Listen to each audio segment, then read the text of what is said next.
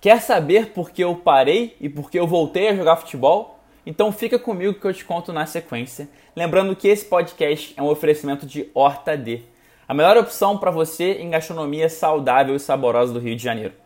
Para mais informações, acesse hortad.com.br. Por que eu parei e por que voltei a jogar futebol? Olha, eu demorei para gostar de futebol. Antes da Copa de 94, meus amiguinhos já jogavam no colégio, em aniversários, e eu preferia ficar brincando com os adultos, conversando com eles.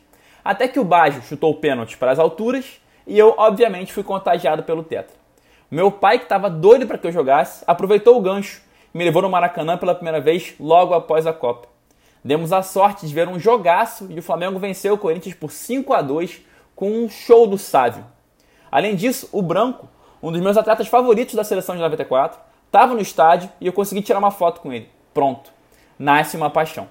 Daí em diante passei a assistir jogar futebol com muita frequência. Até os 17 anos, inclusive, tentei me profissionalizar, o que obviamente não deu certo.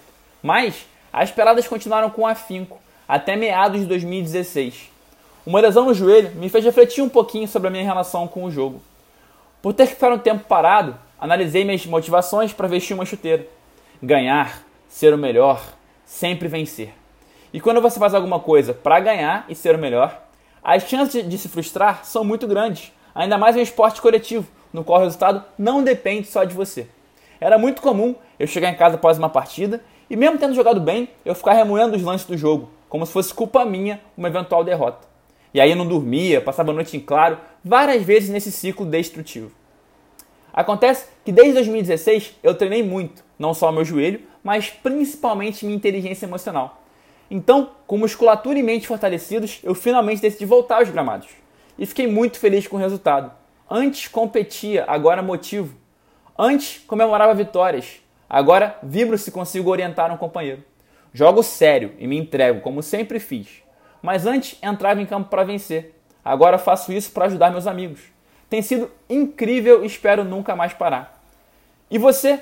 O que se privou de fazer pelo medo de perder? Será que não é hora de ressignificar essa história para poder se reconectar com uma grande paixão? Foi exatamente o que eu fiz. Eu te desejo ainda mais sucesso com essa medida. Conte comigo no caminho. Hoje sempre, vivendo de propósito.